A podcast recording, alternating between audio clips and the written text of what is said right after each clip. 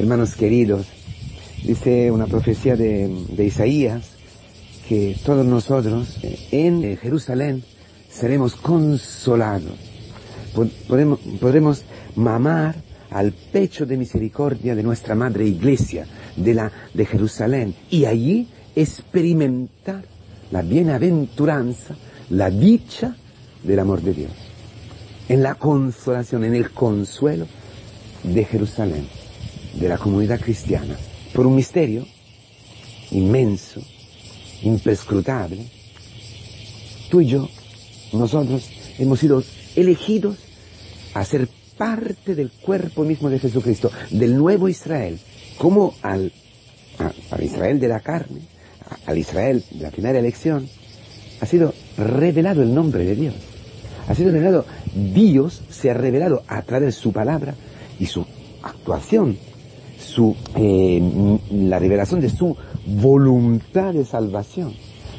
En la alianza que se ha cumplido en la salvación del pueblo de, de, la esclavitud de Egipto y del ser, han sido acompañado, guiado hasta la tierra prometida, y no solo, sino la, la misericordia infinita frente a un pueblo de duro, de corazón duro, de corazón endurecido, Dios siempre ha tenido misericordia y lo ha sacado del exilio y lo ha vuelto a conducir a, a Israel, a su tierra. Pero el pueblo duro a convertirse siempre siguiendo a los ídolos. La mayoría del, pueblo, como tú y como yo, se han convertido, dice San Pablo, como los paganos.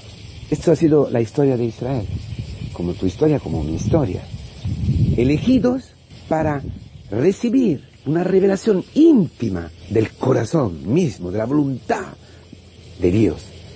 Y así, para conocerle a Él, para experimentar su presencia en nuestra vida, nos hemos vuelto muchísimas veces a los ídolos y ha ocurrido exactamente lo que hoy el Señor dice. ¿Por qué les hablas en parábola? ¿Por qué al mundo les hablas en parábola? La parábola revela qué?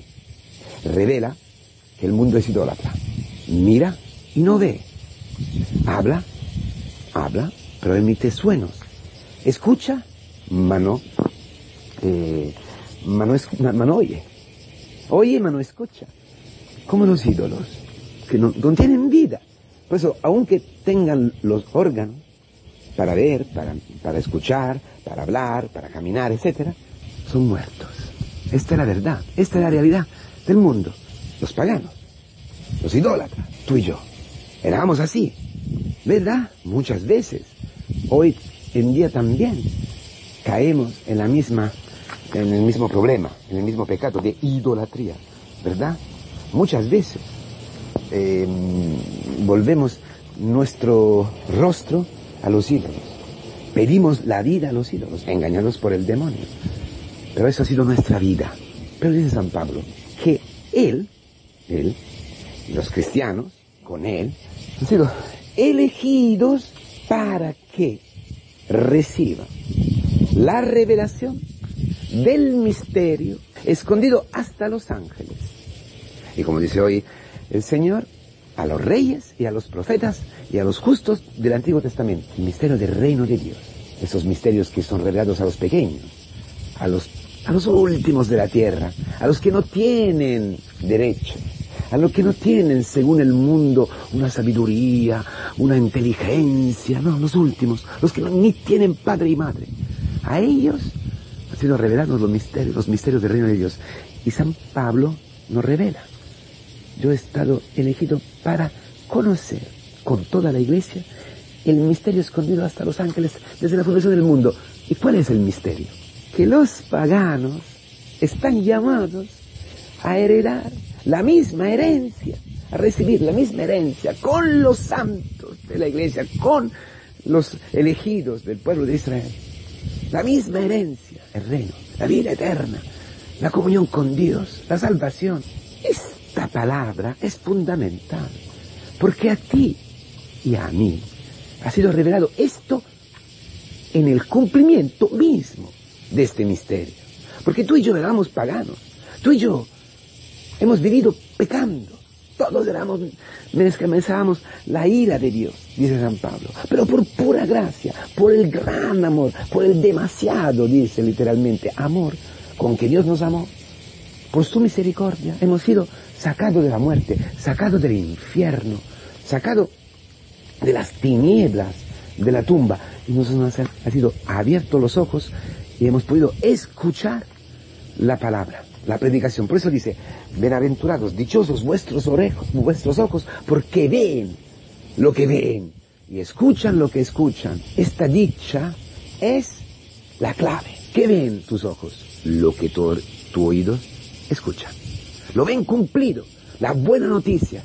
Cristo y Cristo crucificado para ti. Cristo y Cristo crucificado para mí para, para, mis, para mis pecados, cumbre de toda la historia de la salvación. Y no solo, cumbre de la historia del mundo, Cristo y Cristo crucificado, dice San Pablo, predica la iglesia. La neciedad de la cruz que ha sido predicada en el secreto, en la intimidad de la iglesia, en la casa. A ti, a ti te ha sido predicada. No sé por qué, no sé por qué yo, no sé por qué tú, no, lo sé, la verdad es que no lo sé. Y, y sinceramente ni me interesa. ¿Por qué? porque tengo una responsabilidad y tú tienes una responsabilidad enorme.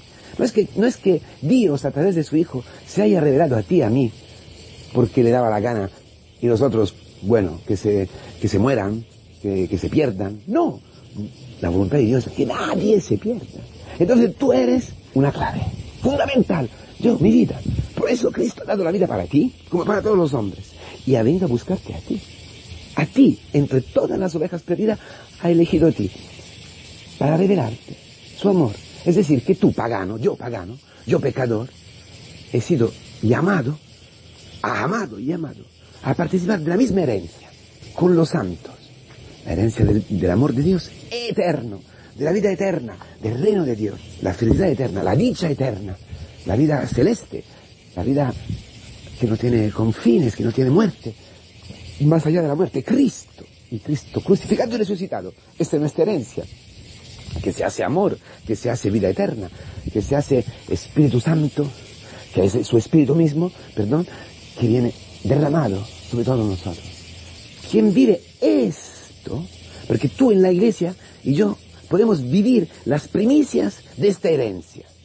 Por eso, escucha la buena noticia, escucha el querigma, que Dios ha perdonado tus pecados, que Dios te ama, que Dios te ha dado su Hijo, ha crucificado, ha entregado su vida para rescatarte, y ha resucitado y ha abierto para ti las puertas del paraíso para que tú puedas ser partícipe de la vida eterna, el misterio, que los paganos, tú y yo. Bueno, esta noticia se cumple en ti, en la iglesia, que es un anticipo, una antelación del reino de Dios. Allí tú puedes ver revelado en tu vida los misterios que la iglesia te predica. Que Cristo a través de la iglesia, que es su boca, te predica. El amor a los enemigos, la lectura de la vida, el perdón, la paciencia, la mansuedumbre, la, la lucha con el pecado, el coger sobre sí el pecado del otro. Todas las obras de la vida eterna que produce la fe, la fe adulta. Esas son las primicias ¿eh? del reino de Dios, que tú experimentas. Porque así puedes tener una seguridad, una certeza, la fe, que tú has sido llamado a heredar la vida eterna con Cristo, con Cristo crucificado, con Cristo resucitado para siempre, vivo para siempre. Eso, eso es una parábola para el mundo. Tu vida, mi vida, la vida de, los cristianos. Dice, una, antigua homilía en el cuarto siglo, que los cristianos en el cielo no serán tan asombrados, porque de lo que vivirán. Porque ya han empezado a vivirlo aquí. Mas si lo viven, por medio del Espíritu Santo, su vida, su vida sin hacer cosas excepcionales, en el sentido, sin pensar que tengo que hacer, no, viviendo del Espíritu Santo, siendo movido por el Espíritu Santo, los cristianos se convierten en una parábola para el mundo. Para el mundo.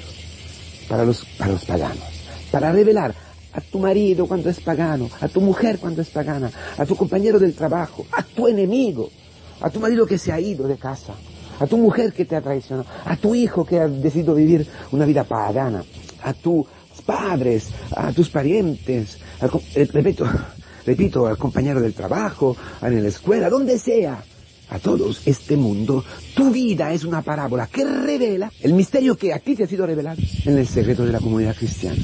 Tu vida es una parábola para todo el mundo.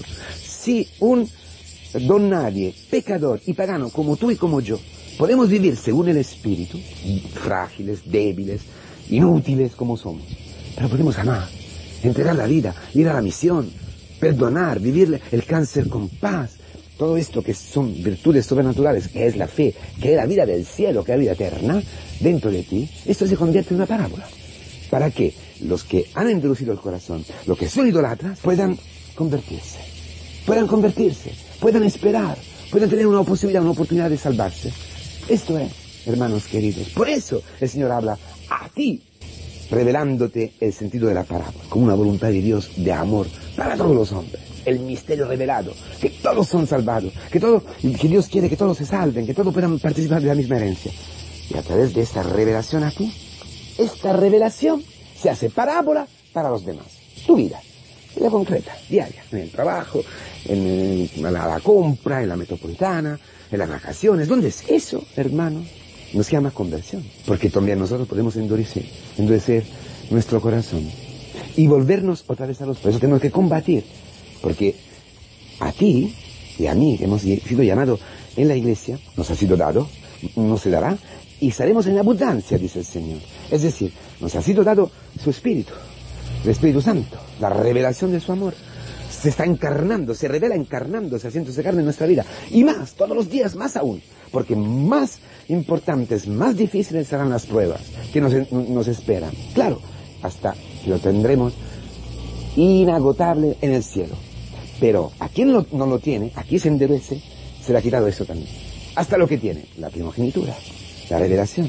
Quizás lo hemos experimentado eso también. Tú no quieres jamás perder esta revelación que ha dado sentido a tu vida, que ha dado sentido a tu pasado, que ha dado sentido a la pobreza de tu familia, que ha dado sentido por qué tu padre se ha muerto, o por qué tu padre cuando eras pequeño se ha ido, por qué tu tío te ha tocado y te ha violado, por, por qué esta enfermedad, por qué esa... Su amor, que todo era para que tú fueras partícipe del cielo.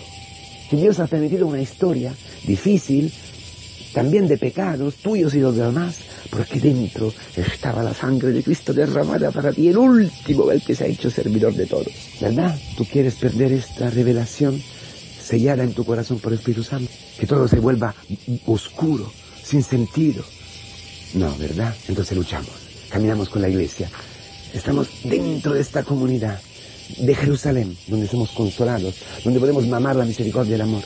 Y combatimos, rezando, participando a la liturgia, acudiendo a los, a los sacramentos, escuchando la palabra sin endurecer el corazón.